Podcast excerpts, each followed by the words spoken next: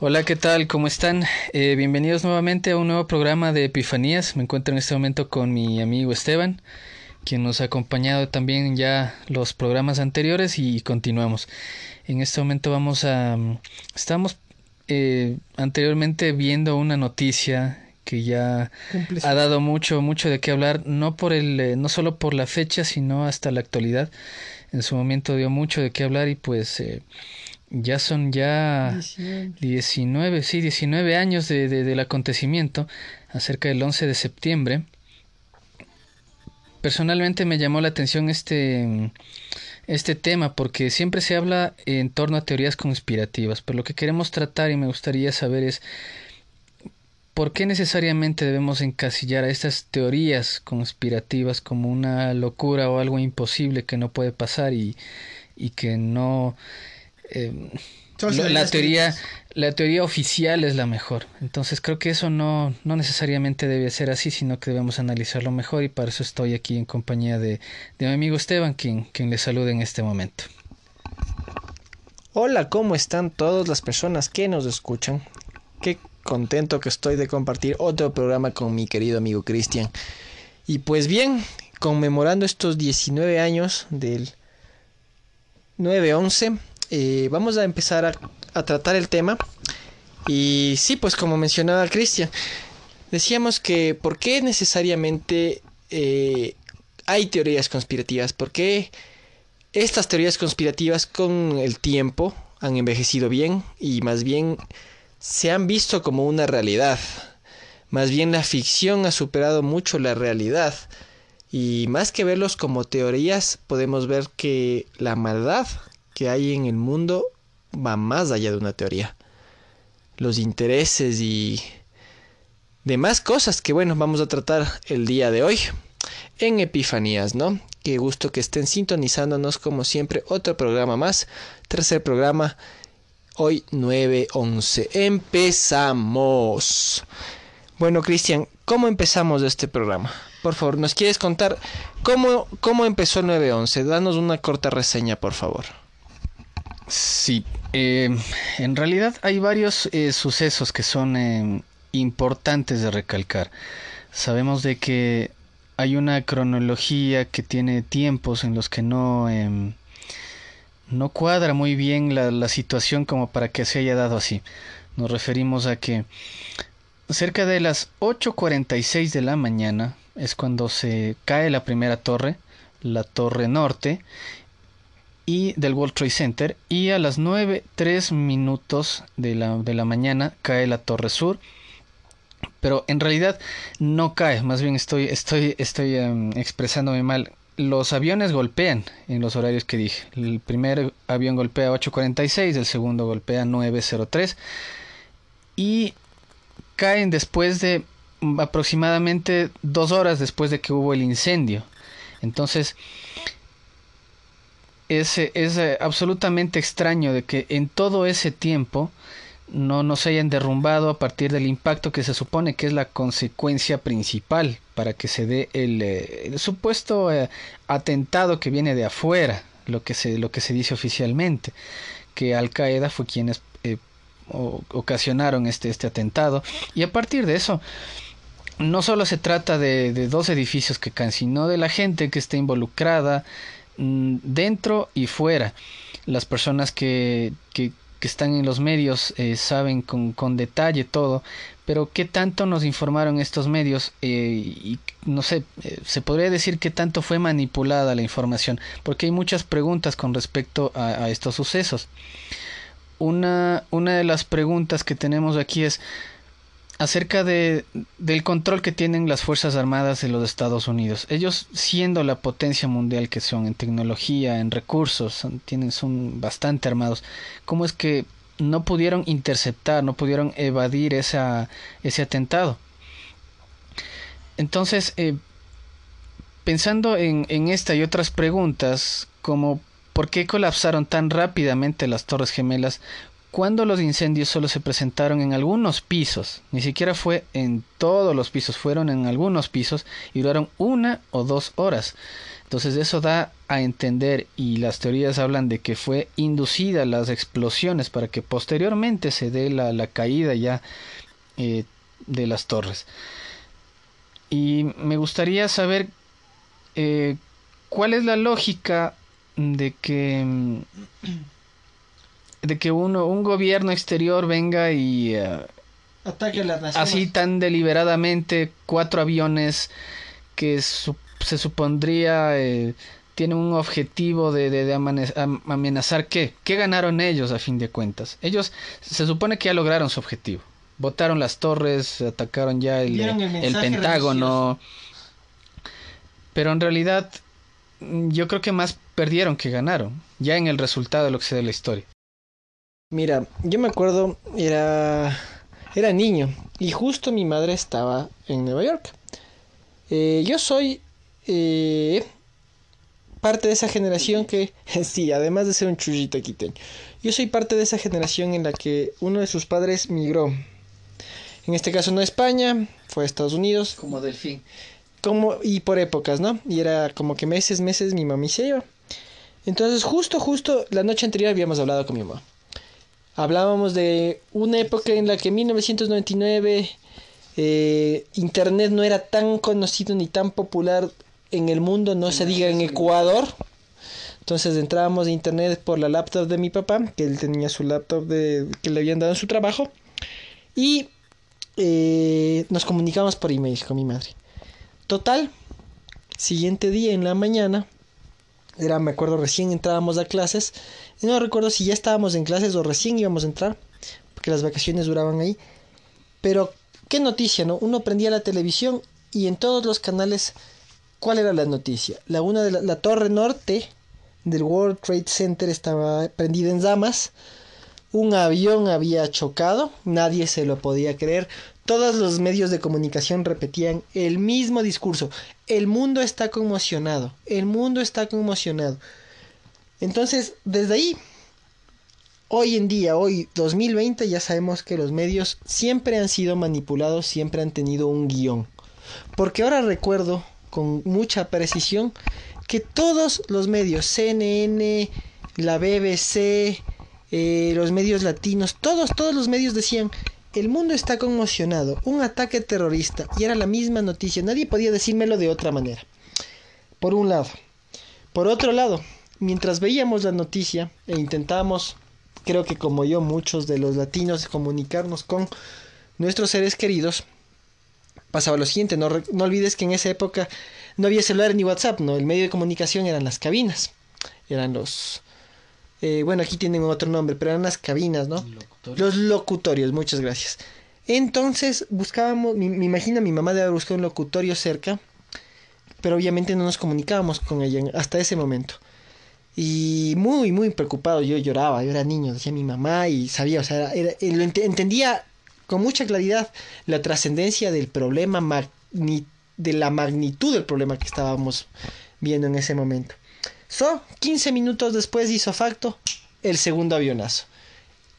Todo mundo, literalmente, todo mundo fue testigo de un segundo avión que impactó a la otra torre.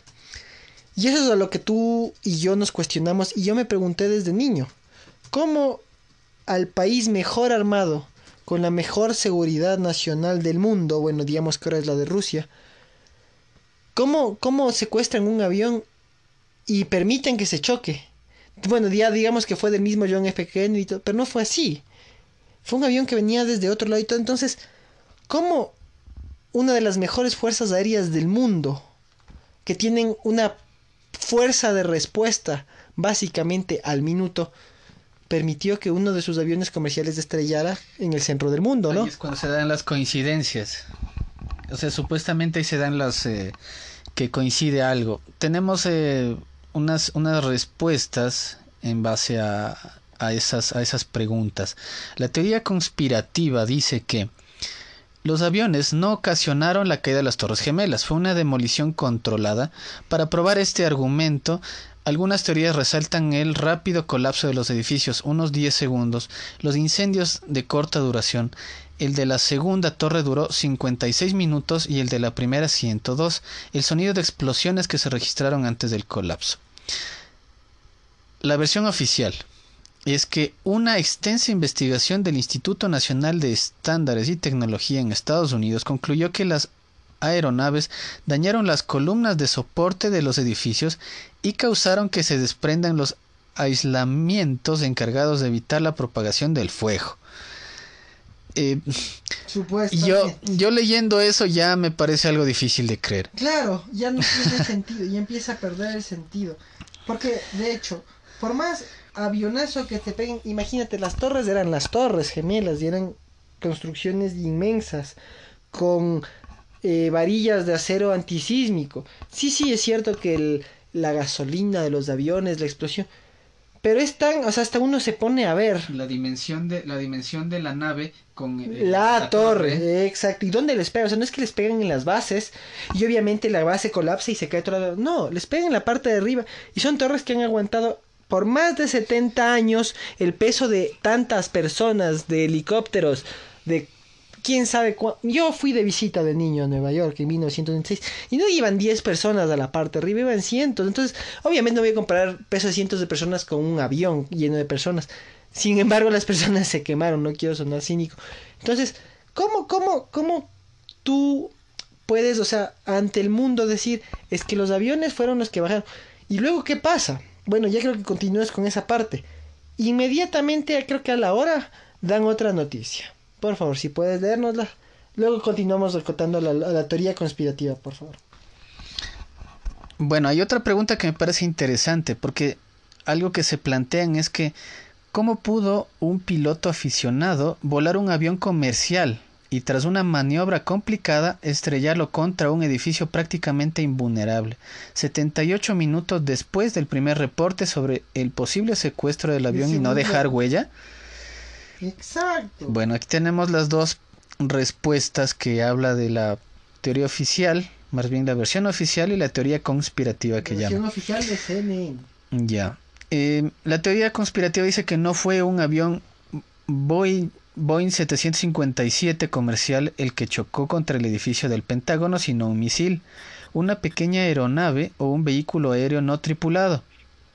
Pero desde cuando las evidencias mostraron que, en efecto, si fue un avión comercial de American Airlines, la teoría se enfocó en cuestionar la maniobra del tripulante y en argumentar que no fue un piloto de Al Qaeda sino del mismo Pentágono.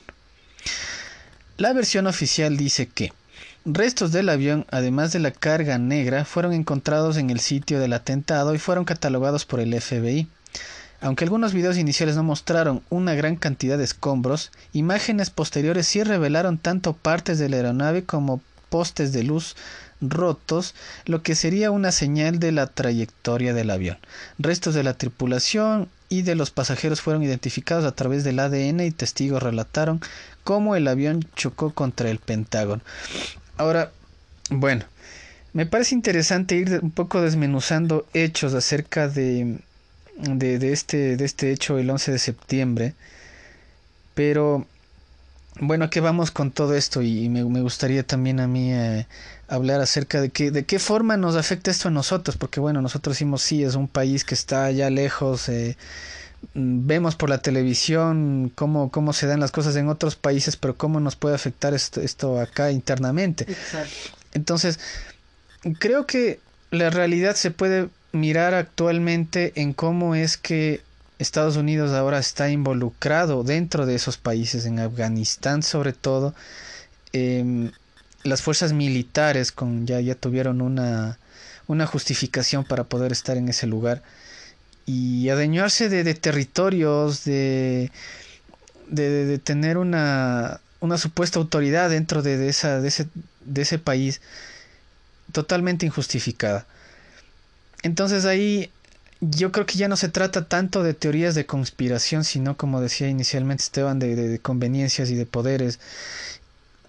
Y eh, hasta cierto punto también podemos ver, eh, que los países que están tienen más problemas con Estados Unidos, dadas las coincidencias, pongamos entre comillas, tienen recursos que son de interés mundial. Hablemos del petróleo, del oro y otros metales que, nos conviene. no es plutonio, como es lo que usan para las bombas atómicas. El... Bueno, no es plutonio, pero es igual algo radioactivo. Y de hecho, e irónicamente, allá en Irak hay esas minas. Por eso es que aquí en Ecuador estaban interesados. Y los gringos no dejaron que se metieran. Volviendo al tema de la conspiración. Ahora, ya por qué ya no es esto un tema de conspiración en tanto. Obviamente el, el gobierno de Estados Unidos no va a aceptar y decir sí. Matamos más de 3.000 gentes para nosotros poder invadir el petróleo de otro país. Jamás lo van a admitir, ¿no? Obviamente, Hollywood siempre le pone un final feliz y Estados Unidos son los héroes siempre. no lo olvidemos, ¿no? Es la película que nos vendieron. Que de hecho, te pones a pensar, nos pusieron de enemigo común a todo el mundo, a un Osama Bin Laden, a un Saddam Hussein, que claro, los hombres más malos y perversos del mundo son ellos porque son de Medio Oriente y tienen otra religión. Y ahora, yo no dudo que de hecho si ese tipo yo estuviera en su tierra y me viera, me va a ver como un hereje y me va a disparar. Yo no dudo eso, porque de hecho esa es la cultura que tienen. Pero cómo manipulan eso. Pero cómo manipularon exactamente toda esa información. Todo esto de la guerra santa y de decir, ah, es que ellos paz para los herejes, vamos a pegarnos un avionazo porque eso es lo que quiere Alá. y voy a ver a Alá y voy a pegarme un avión pero no tiene sentido porque inclusive ellos siendo los mejores terroristas del mundo, ¿qué sentido tiene para ellos hacer eso? ¿Qué ganan? Ellos no ganaron nada. Ellos no ganaron nada. Ellos absolutamente no ganaron ni la Guerra Santa ni nada. Entonces, ¿por qué, por qué, por qué tocamos este tema hoy?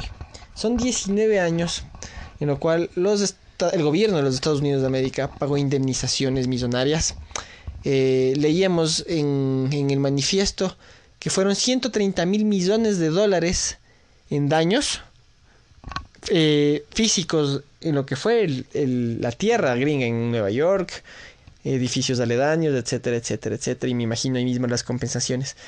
Pero sabiendo esto, ¿cuánto creen que costó? O sea, ¿cuánta ganancia debe haber tenido? Porque el gobierno de los Estados Unidos no va a perder 130 mil millones de dólares de gratis. Ni la estación, la estación espacial cuesta 100 mil millones de dólares. Y no es de gratis tampoco. Están en comparación con todas eh, las agencias espaciales del mundo. Ahora, ¿cómo Estados Unidos va a perder 130 mil millones de dólares y perder más de las 3 mil vidas de los suyos? Pues obviamente no. Ahí hay el interés de que hay un hecho intrínseco de la vida que todos sabemos y que de hecho no lo toquen. Miren cómo está la educación de globalizada. Eh, todos dicen, ah, las mayores reservas de petróleo están en México, en los Golfos, en Venezuela, en Ecuador y tales. Estados Unidos no tiene petróleo. Corrección. Quiero que te pongas a pensar en la extensión que tiene Estados Unidos. En el país gigantesco que es Estados Unidos. de costa a costa. ¿Cuál es la cosa de aquí? Ellos no es que no tengan petróleo. Ellos saben que el petróleo un día va a ser algo muy muy difícil de conseguir. Entonces acaparan el petróleo, compran el de Ecuador, compraban el de Venezuela. Bueno, anyway. Y ¿Cuál es ah, bueno, vamos a entrar en cuál es el PIB de Estados Unidos después, ¿no? Detalle. Pues un detalle mínimo de 20.400 billones de dólares al año per cápita, ¿no? Ese es el PIB prácticamente, por eso eran la nación más grande del mundo, ¿no? Entonces, ¿qué pasa con el petróleo del de el petróleo de ellos no lo tocan. Ellos tienen reservas inmensas. Alaska. Solo me pregunto cuánto petróleo no habrá en Alaska, que es pucha, que antes era un lugar verde, etcétera, etcétera, etcétera. Entonces, ¿cuál es la cosa? Es tener el petróleo de todos, y eso, o sea, no es lo que lo digo yo, es lo que parece ser, es lo que se va a ver. Entonces me adueño del petróleo de todos y a la final yo me quedo con el mío propio. Y cuando se acabe, ¿qué hago? Yo tengo las reservas más grandes del petróleo del mundo y sigo y sigo enriqueciendo el petróleo porque lamentablemente el capitalismo creció a base del petróleo. Esa fue la mayor producción, lo que más capital le dio a muchos países del mundo. Por favor, este, este es un dato que quiero que le tomen vital importancia, ¿no? Eh, eso en cuanto a lo que ¿Cuál sería la razón de matar a sus más de 3.000 ciudadanos, perder más de 130 mil millones de dólares en infraestructura?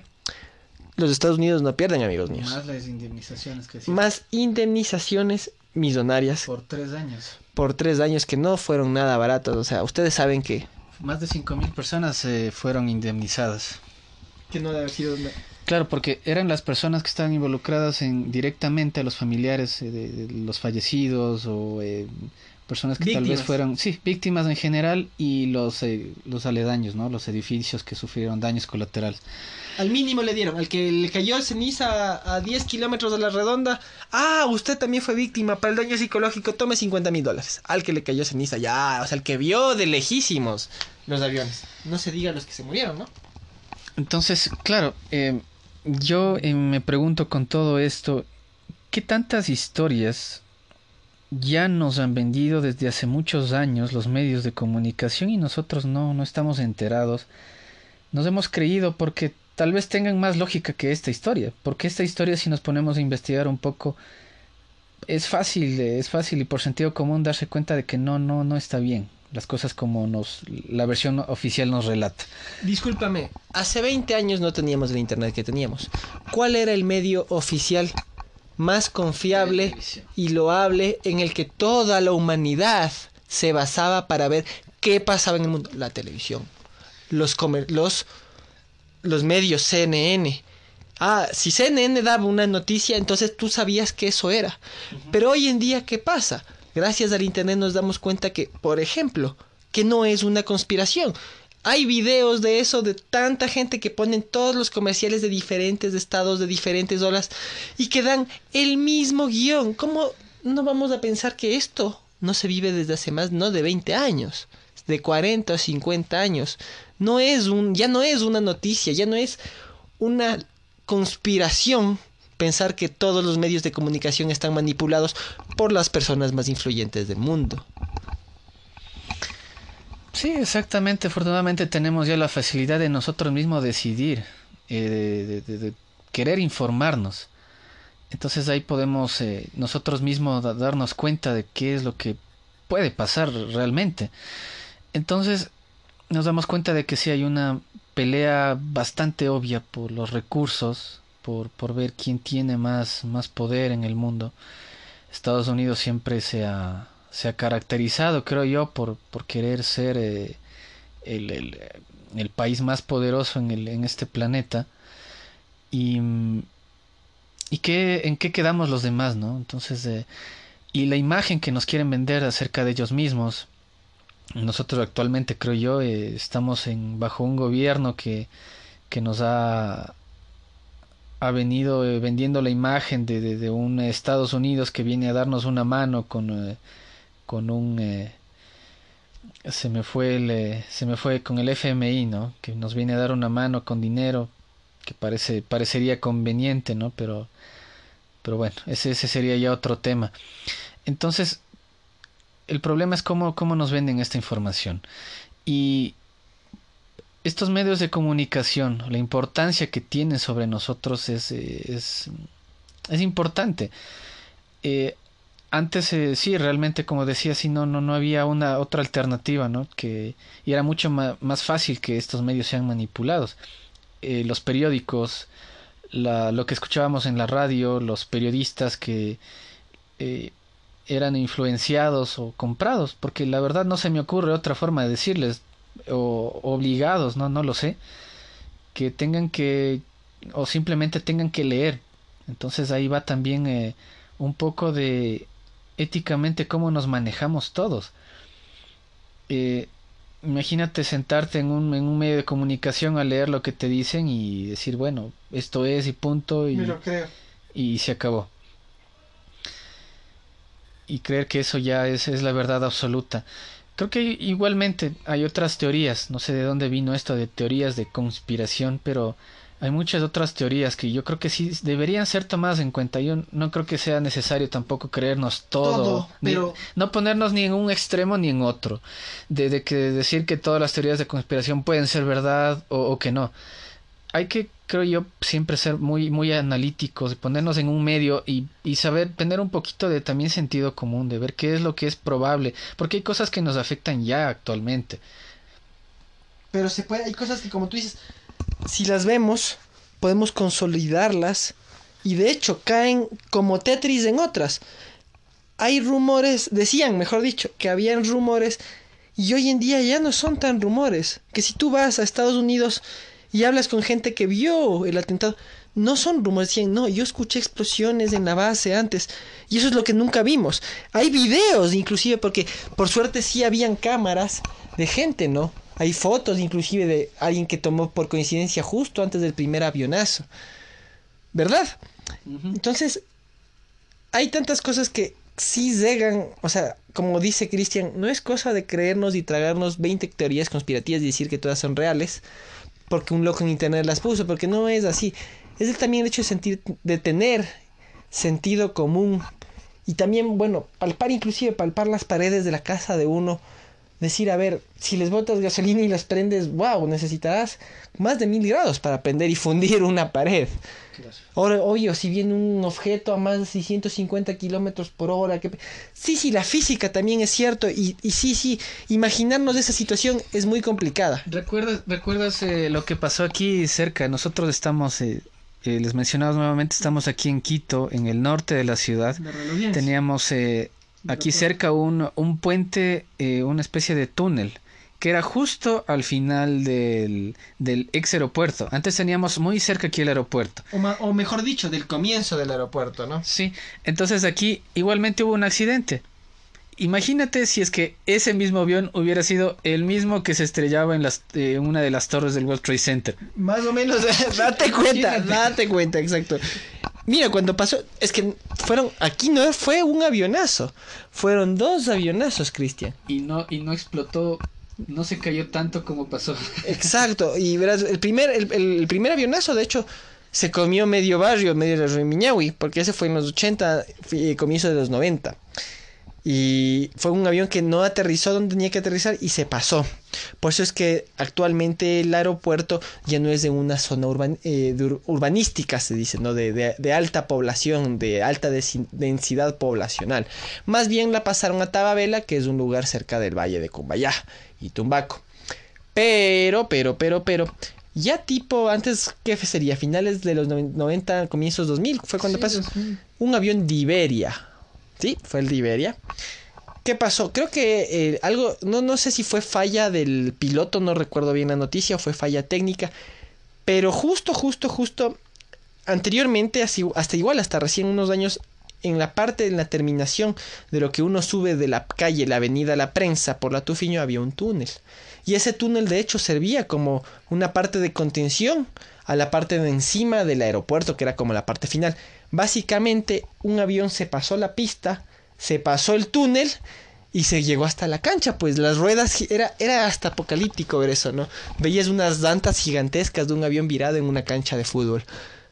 Así, de replay. Era como cuando tú juegas de esos juegos tipo Fallout, tipo así, y ves cosas que no tienen así. Es una escena que tu cerebro a primera instancia no la, no la clasificas, no la... Está fuera de lugar. Está fuera de lugar, no es lo que ves todos los días, no es la ciudad ordenada que tú ves. Entonces, imagínate lo que es, cómo, cómo igual, yo no entiendo, por más religión, obvio, sí he visto, he leído que esos casos de esos manes que se revientan, van a un lugar y se explotan como kamikazes. Pero un avión comercial no es algo que aprendes a volar de un día para otro. No es como aprender a manejar una moto.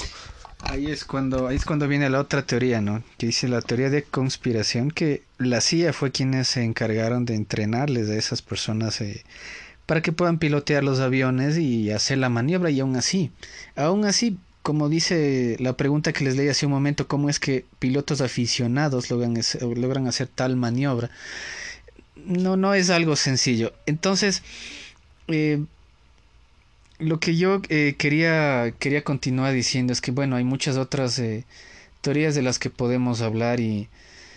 Y profundizar, podemos hacer un programa de una sola teoría, inclusive. Sí, más bien yo, yo quería ampliarme mucho más en otras teorías, pero vemos que en una sola vemos muchas eh, inconsistencias, vemos los claros... Mm, las, las claras teorías en donde nos venden una noticia que no, no, no es cierta, se ve que no, no tiene lógica. Y, y los afectados siempre son los más pequeños. Lamentablemente es así. Ver a, las personas que, que anualmente, el 11 de septiembre, se acercan a, a mirar cómo, cómo es que los, sus seres queridos quedaron eh, reducidos a una foto prácticamente. Lo que tienen es un recuerdo de una foto, poder mirar eso y pensar que todo eso lo planeó, lo planearon unos cuantos personajes. Porque siempre las teorías de conspiración están enlazadas a, un grupo eh, selecto de, de, personas que quienes deciden realmente. Porque las teorías, y, y, yo sí me atrevo a decir que mucho les doy la razón en que quienes gobiernan realmente en los países no son los presidentes. No porque si seguimos los rastros del dinero, quienes manejan el dinero, quienes se dan los fondos para cada país, no es el presidente. Exacto.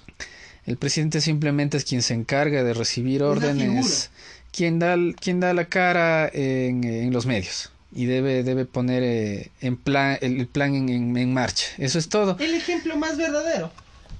Ecuador. sí. O bueno, hay muchos otros ejemplos, pero sí, acá tenemos uno, uno bastante actual, actual y claro. Entonces, seguir el rastro del dinero nos lleva a darnos cuenta de, de cómo funciona el mundo, en qué quedamos las personas que somos mayoría, y eso también es bastante, bastante feo para mí pensar que la mayoría de personas sí se conforman con una verdad, con una, con una verdad que nos venden en, en muchos, en muchos medios y y, en eso se queda. Así que eh, eso, eso sí me, parece de, mucho análisis interno para nosotros también ver cómo, cómo nosotros eh, desmenuzamos la información, cómo la analizamos, cómo... ¿Cómo la aceptamos? Sí, sí, exactamente.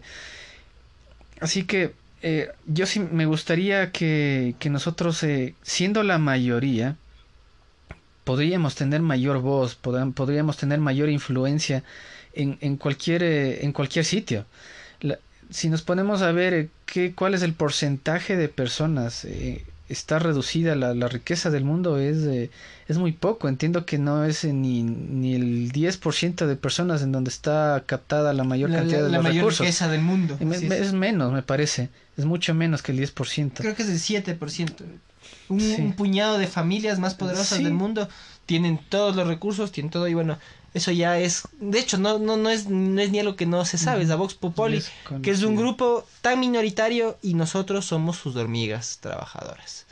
Entonces, ponernos a pensar hoy en día, 19 años después del 9-11 del 2001, que no fue un atentado terrorista, que fue algo hecho y orquestado por el mismo gobierno de Estados Unidos, ya tiene muchísimo más sentido. Y obvio, ellos sabían que después de 20 años a las personas les iba a dejar de importar. Porque hoy tenemos el celular, tenemos TikTok, tenemos Facebook y simplemente por compartir una foto ya hemos sido parte del dolor de eso. Cuando es una mentira. Exactamente, sí, eso es cierto. Es, es, eh, es también eh, muy feo para mí pensar cómo es que la gente fácilmente se deja manipular porque ahora es eh, vivir a través de otros, eh, lo que hacen muchos. Quiero decir con esto es que si una persona comparte una foto que se fue de viaje, que comió, es como que ya algo muy bueno para compartir, eh, es, es, es, sinónimo de felicidad, de confort. El, el poder ver una serie en Netflix horas de horas, porque me pareció curioso ver, escuchar más bien en un programa que, que oía que el principal el principal enemigo no estoy seguro no, no recuerdo el nombre del, del, dueño de Netflix no es Disney porque le hablaban de Disney que ya se viene una nueva plataforma que es Disney que viene cargada con un montón de contenido y que qué piensa al respecto y, y, para él dice que es no es el mayor enemigo. El mayor enemigo de Netflix dicen que es el sueño. Imagínate pensar que esas personas no están pensando en qué en, qué, empresa en, el bienestar no no más bien en decir bueno yo les voy a entretener a las personas pero claro obviamente esas personas tienen que descansar tienen algo tan básico como el sueño como comer no les importa no les importa lo que quieren ellos es que consumamos. Gente que no duerma. Zombies pasando viendo Netflix todo el día y comprando y renovando sus sus ¿cómo no es credencial? Su suscripción. Su, suscripción. Entonces, obviamente, hay una verdad muy oculta, o sea, muy oscura tras todas las empresas grandes. Y no se diga tras Disney que ya de Disney cada vez se da más que hablar y al mismo tiempo se tapa tanto, tanto, tanto, tanto y se da más que hablar. O sea, y tiene tanta cola Disney. Disney prácticamente es dueña de los medios más grandes para que lo sepan. Disney es dueña de los medios más grandes y básicamente de todo el entretenimiento que consumimos ahora. Marvel es de Disney. Había el meme o había eh, la predicción de que decía que Fox nunca iba a ser de Disney. Y ahora ya lo es. Disney compró a Fox. Básicamente, los Simpson son de Disney. Ahora, ¿por qué nos fuimos de las Torres Gemelas a Disney? Porque sí, tiene todo que ver en el sentido de que los intereses de un grupo de personas están más allá de las vidas de nosotros. Nosotros somos muñequitos de porcelana reemplazables, partes de este juego.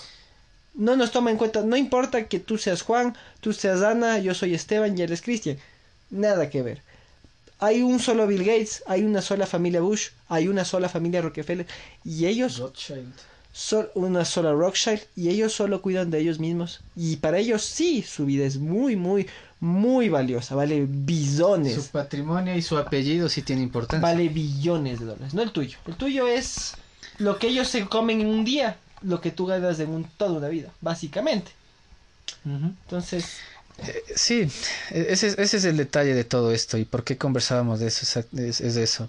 Es em, ver en qué, en qué lugar nos quedamos repito nuevamente. Así que, bueno, voy a dar una, una pausa musical, porque esta vez, bueno, vamos a poner una pausa con un poco de música para que puedan eh, disfrutar un poco. Vamos a, como siempre, a sugerir temas eh, que, que, son de nuestro gusto y que también esperamos que sean del suyo. Y continuamos después de, de esta canción.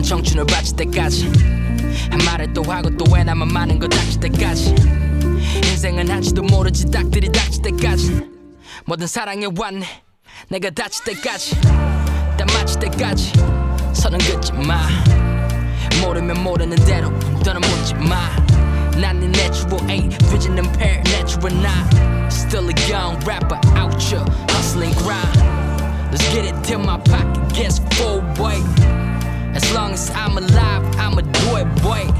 Feel good on my thing, so no, boy. Illin' high ground, no 하기 먼저 눈에 들어오네 난 고인물을 떠서 두 눈을 닦아 falling 애매하게 떠진 눈에 물이 찼네 감기도 눈을 떠서 한번 다시 닦아 내게 하기 먼저 눈에 들어오네 난 고인물을 떠서 두 눈을 닦아 falling 애매하게 떠진 눈에 물이 찼네 감기도 눈을 떠서 한 번 다시 닦아 falling falling You win some, you lose some. Don't hesitate, just do something. Just let it free, but never lose. I ain't falling, I'll be on my parachute. 내게 하기 먼저 눈에 들어오네 난 고인물을 떠서 두 눈을 닦아 falling 애매하게 떠진 눈에 물이 찼네. 감기도 눈을 떠서 한번 다시 닦아 falling 하기 먼저 눈에 들어오네. 난 고인물을 떠서 두 눈을 닦아 falling 애매하게 떠진 눈에 물이 찼네. 감기도 눈을 떠서 한번 다시 닦아 falling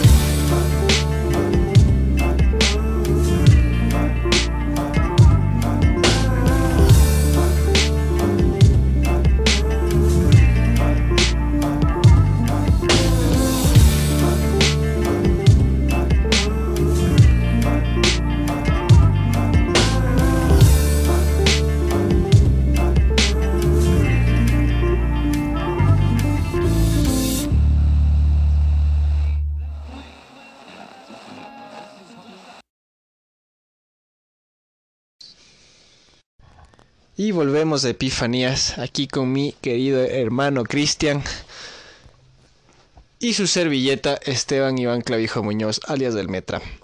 Hablábamos del 9-11, partimos de ahí para hablar de las teorías conspirativas.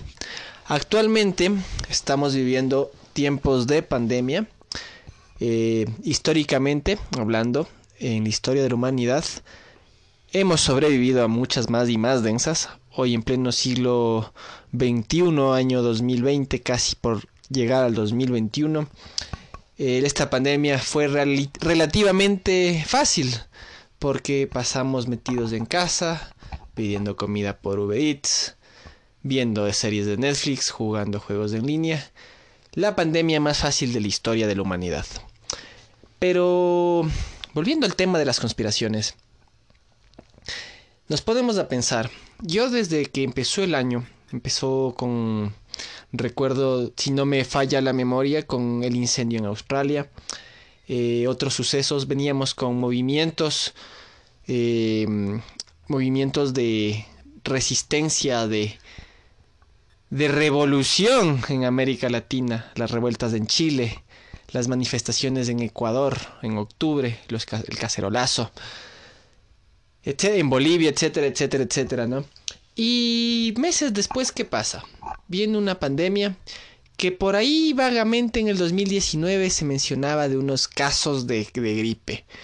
Y en un momento determinado de finales de febrero, comienzos marzo, empieza un movimiento pandemista en una ciudad de China, en la cual empezaron a haber miles de infectados. Obviamente no vamos a comparar el volumen de ciudadanos de una ciudad de China con cualquier país del mundo, porque es, no, es incomparable. Pero, ¿cómo, ¿cómo empieza esta pandemia? Por favor, Cristian. Eh, ¿qué, qué, qué nos soltó el Internet? ¿Qué nos soltó la gente? ¿Y, qué, qué pensó usted?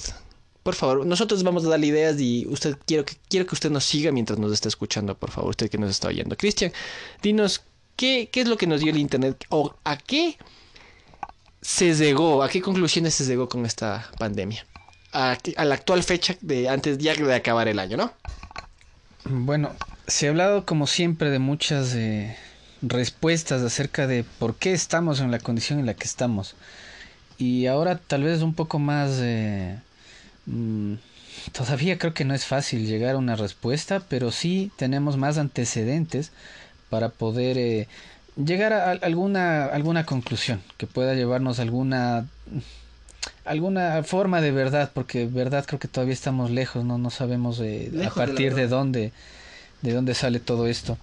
Así que, primeramente se nos habló de, de algo que te parece chistoso, ¿no? Que nos hablaban de un, un caldo de murciélago que, que alguien se comió eso y chuta, y los chinos como se comen cualquier cosa, ya, listo, ya, todos nos, eh, nos, nos hemos contagiado y... de murciélago fue el Es- el causante. Exactamente. Entonces después, bueno, ya dijeron que en un- se generó en un laboratorio por alguna, algún descuido, como siempre Se hay esas casualidades. A los Resident Evil.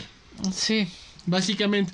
Claro, ya nos tenían bien vendido a toda nuestra generación la película de que, ah, en un laboratorio secreto se les escapó el virus y boom, mundial. sí, o sea, el, el Umbrella Corp eh, chino. Entonces, eh, esa era la, la otra explicación, pero eso creo que en realidad no, no, no nos da muchas eh, respuestas finales en las que ahora podemos concluir que eso sea cierto. Y no es, no es buscarle la quinta pata al gato, que, que a veces podrían pensarlo de esa forma. Pero sí se trata de, de nosotros saber en qué forma nos manejamos en este mundo.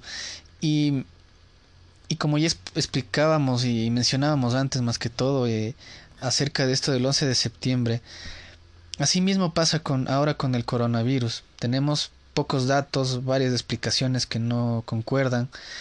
Y entre las varias teorías que ahora tenemos eh, a disposición para que cualquiera lo lea, una de ellas es acerca de la de que Bill Gates fue uno de los culpables, inclusive ver, vamos con inclusive Vamos con la primera. Sí, esa es la primera, en realidad, porque eh, dicen que, inclusive no sé si recuerdas que una política, alguien de, alguna figura política italiana salió en, Y y- hizo una, hizo Una, una, denuncia. hizo una denuncia pública en los medios de que la, la Gates Foundation y Bill Gates fue quienes ya hace años habían comprado, no sé si leíste bien acerca de eso, que Sí, sí, sí. ellos habían comprado ya la patente del virus y ellos ya lo estaban manipulando en Estados Unidos y que casualmente después aparece en China. Esa es una de las teorías. Entonces Bill Gates es quien eh, financió todo esto con esto de que también ya se había escuchado antes en las noticias de que en sus eh, conferencias él decía que una de las soluciones para la humanidad es la disminución de la población. Entonces había que matar gente para que los demás estemos más estables. O bueno, no sé si los demás. Bueno, el man se creía Thanos en. Sí, sí, exactamente. El chasquido de Bill Gates, el COVID. Y las gemas del, del chinito. Así sale a fin de cuentas.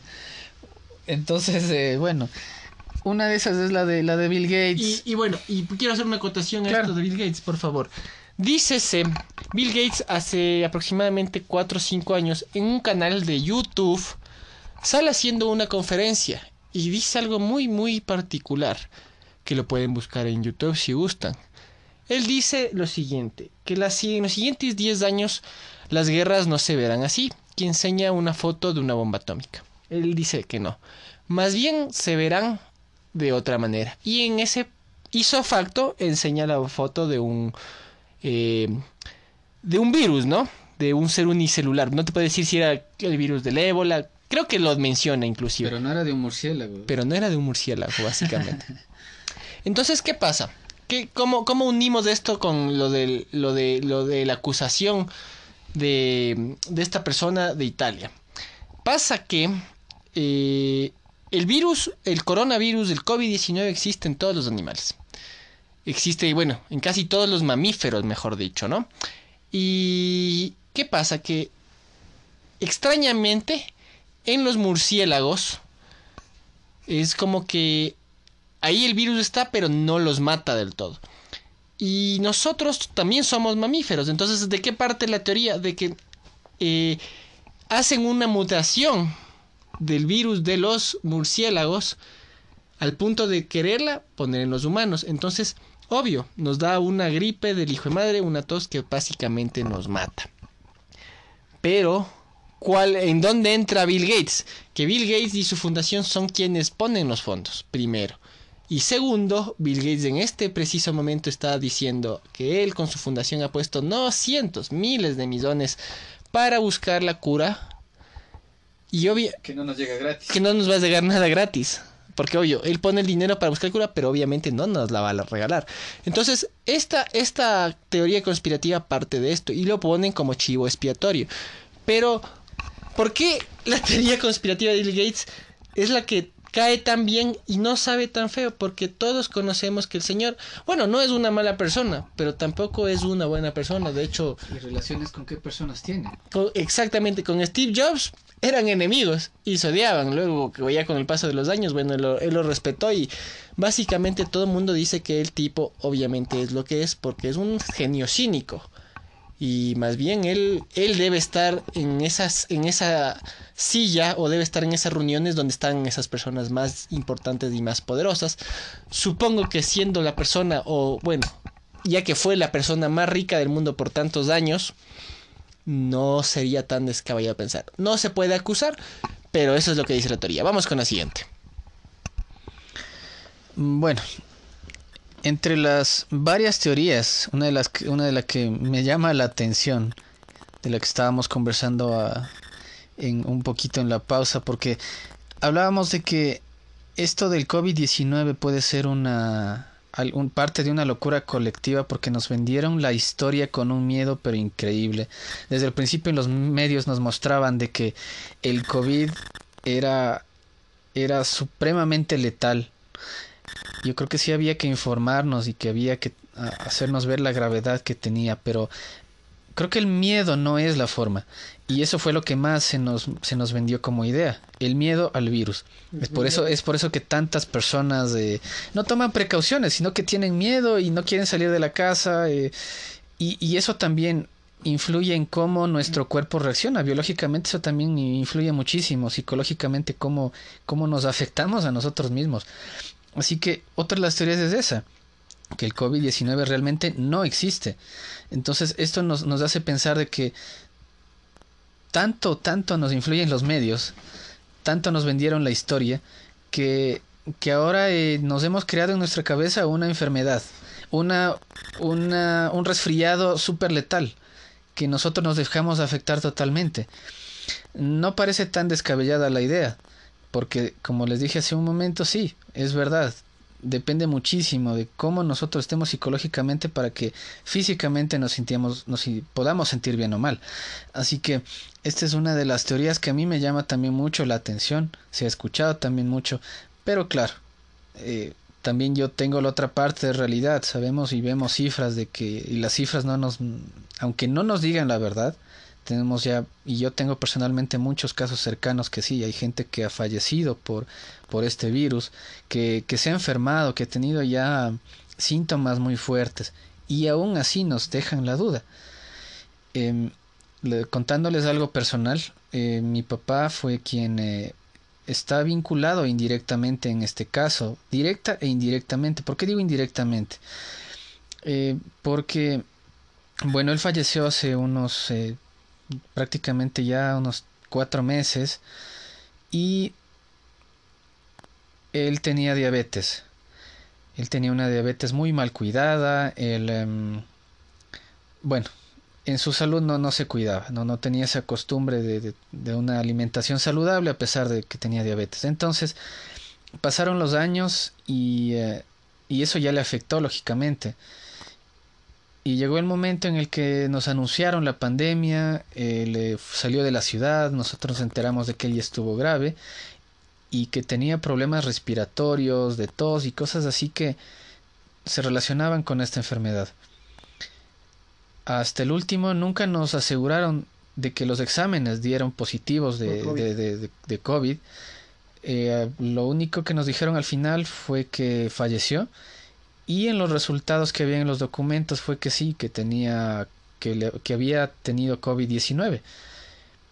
Y no es la primera historia que escucho, he escuchado a otras personas que igualmente que dentro de las clínicas, de los hospitales, en realidad hay mucha desinformación, porque el otro día iba en tan solo en el bus, eh, no el otro día, el día de ayer nada más iba en el bus y escuchaba que, que un señor decía, no, esto del COVID dicen que es mentira y yo escuché que, que inclusive en las clínicas ya eh, las personas que están graves en realidad solo tienen problemas respiratorios y ya les desconectan y les echan la culpa al COVID-19. Exacto. Entonces, sí son cosas que preocupan. Y desinforman. Y, y a la final no sabes cuál es la realidad.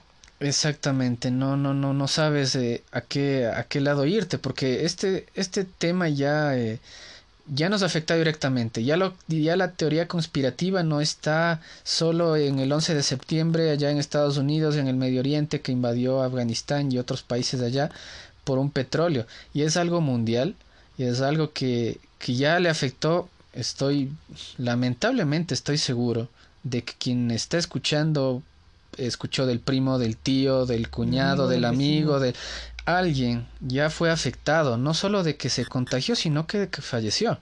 Entonces, ya, ya nos damos cuenta de que las teorías de conspiración no solo se limitan a, a informarnos a, a, una teoría loca que pasa por afuera. O sea, hacernos pensar en una idea que puede ser. Más bien, esa idea empieza a superar la realidad.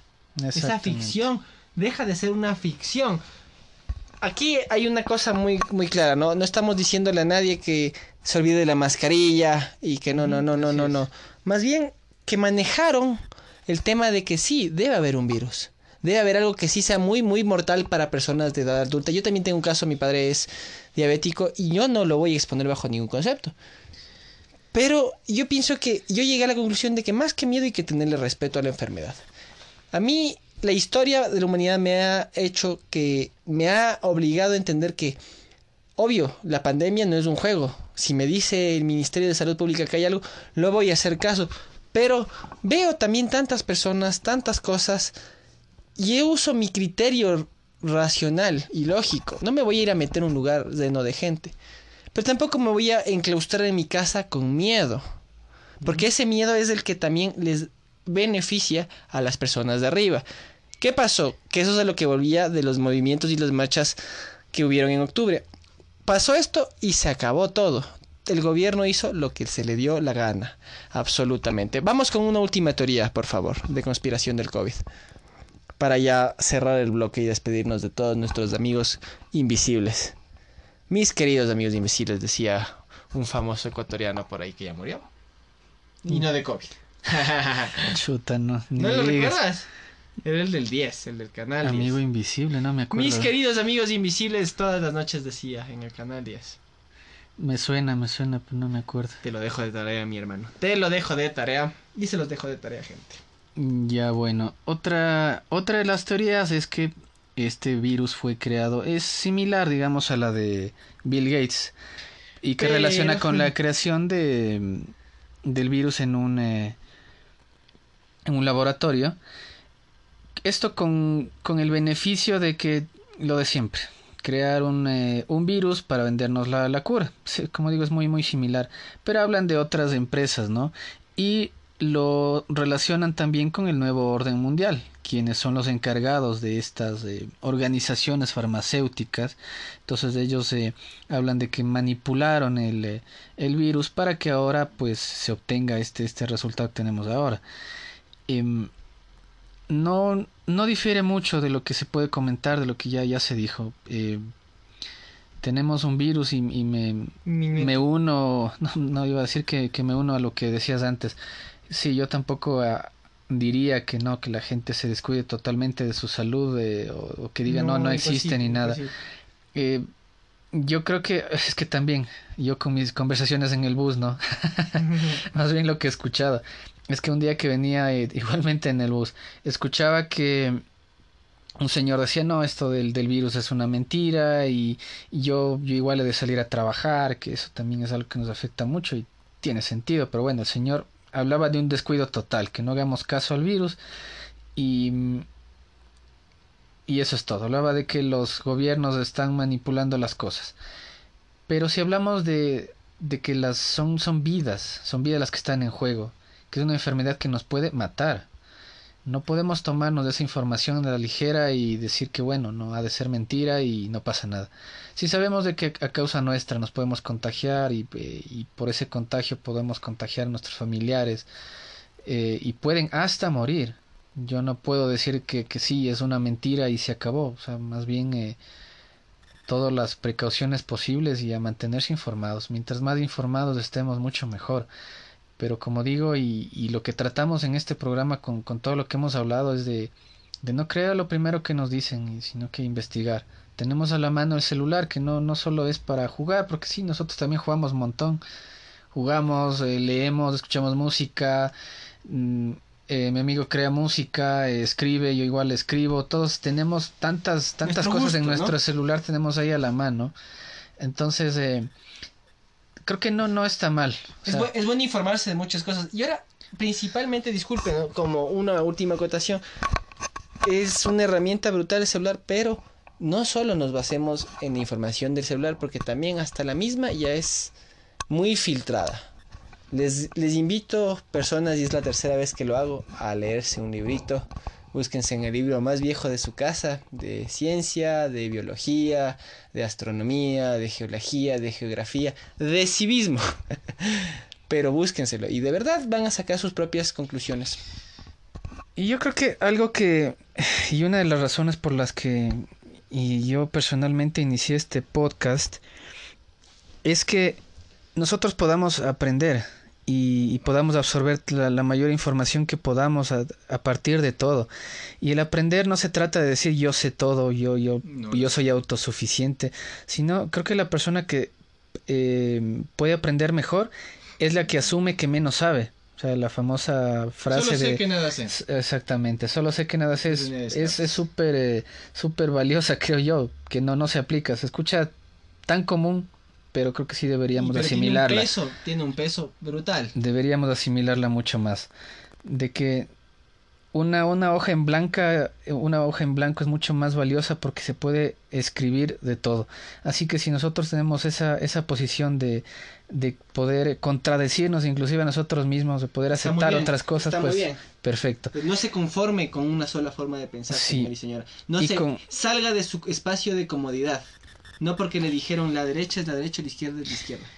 Sí, en realidad yo con eso me, me, me despido con ustedes. eh, espero que les haya gustado esta conversación. Les dejo también que, que se despida mi amigo Esteban conmigo eh, hasta la próxima. Les dejo también con una con una próxima con una canción también para que la disfruten. Eh, en este momento los nos despedimos. Mis queridos amigos, primero despidiéndome de mi buen colega y amigo Cristian Ayala. Esto ha sido Epifanías. Mi nombre fue y es hasta mientras Esteban Iván Clavijo Muñoz. Qué gusto haberlos acompañado. Espero que a la persona que esté sola me escuche y cuando quiera me busque. Qué encantado. En mis redes sociales siempre lo voy a responder. Como Esteban Clavijo en el Facebook y Metra Homie en el Instagram. Un gusto haber compartido con ustedes, que tengan una excelente semana y no olviden que la luz que más brilla es la que más se alimenta de información. bueno, eso me lo inventé ahorita, pero es la verdad. Que tengan muy buena semana y un lindo día. Dios le ayude. Y al que madruga Dios le ayuda. Linda semana.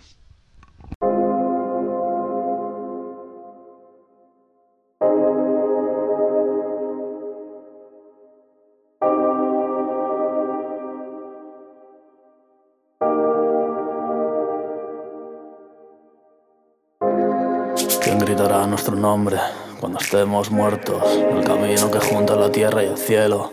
Hoy a 200 nos despedimos y dejé las ruedas marcas en el cemento.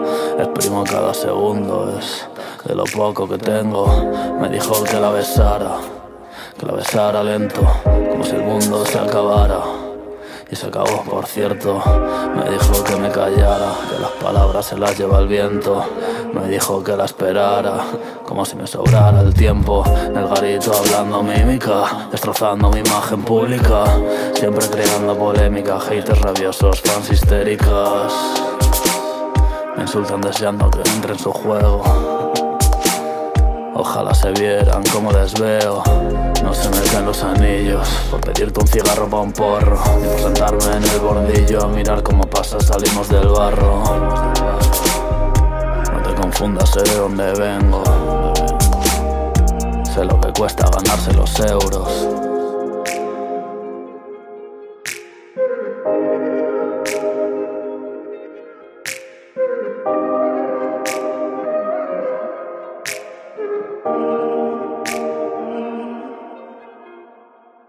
Disfruto los momentos felices en honor a los tiempos difíciles. Fumamos dry shift, nada que ver con tu polen de kifi. Orgulloso de mis cicatrices, de todas las veces que tropecé, porque me hizo ser yo lo que hice. Aprendí y avancé, ahora que me analice. Los números hablan, hagamos balance. Dicen que desde el 2011 no hay que nos alcance. Entonces quiero relajarme, besar tu cuerpo, metértelo dentro, entrar en trance, mirar esos ojos de lince, tocar esa piel de bronce y olvidarme de ayer. Fóllame sin amor, quiéreme luego, es un placer. Esto de arder en tu fuego, me siento un fénix y vuelvo a nacer. Preparado para ganar y perder. Si soy un player, ¿cómo quieres que no te siga el juego? Para adelante como un toro. Elegante pero callejero, cada instante a tu lado, son diamantes guardados dentro del joyero.